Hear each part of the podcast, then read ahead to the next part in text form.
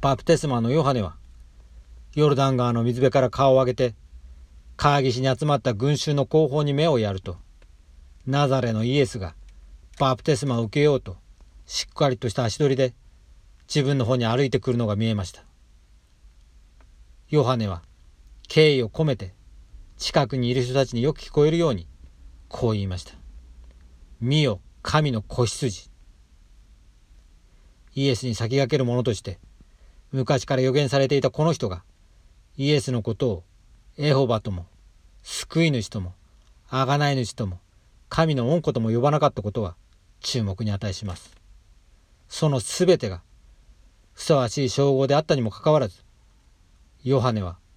民の宗教上の伝統の中で最も早い時期のおそらく最も広く知られていた象徴的な故障を選んでいます。堕落した世界とその世界の堕落した全ての人の罪と悲しみ試練と苦しみの贖いとして捧げられる犠牲の子羊の象徴を用いているんです。その歴史について少しお話しします。エーデンの園を追われた後アダムとエバは過酷な生活を送ることになります。自分の意思で選んだ背きのために彼らは今や肉体の死と霊的な追放を受け長い間神の見舞いから締め出されました。アダムとその子孫は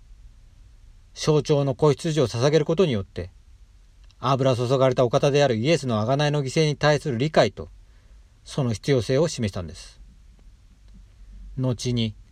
アレノの幕屋がこの儀式を執行する場所となりその後ソロモンが建てた神殿がその場所となりました。不幸なことに。心からの悔い改めと信仰生活の象徴である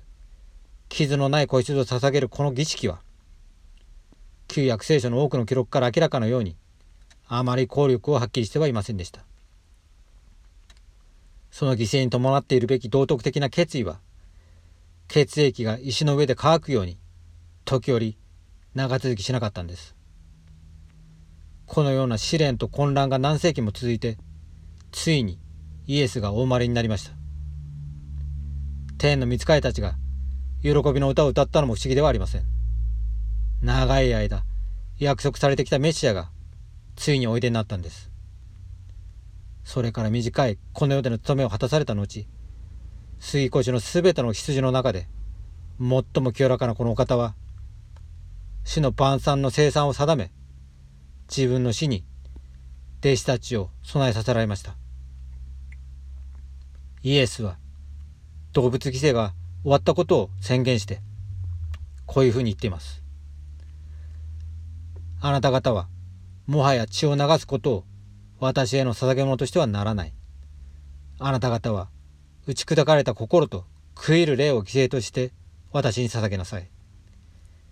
打ち砕かれた心と食いる霊を持って私のもとに来る者に私は火と精霊によってバプテスマを授けよう。それゆえ、悔い改めて救われなさい。愛する友人の皆さん、毎週全世界で一つとなって、私たちが望んでいるように、キリストの荘厳な贖いの犠牲に対して、神聖な感謝の念を深めるときに、主の悲しみ、知り手なきという思いを、生産の生誕に捧げることができますように。内省し祈り制約を新たにする時。その神聖な瞬間から苦しみに耐えなおたたえんという気持ちになりますように。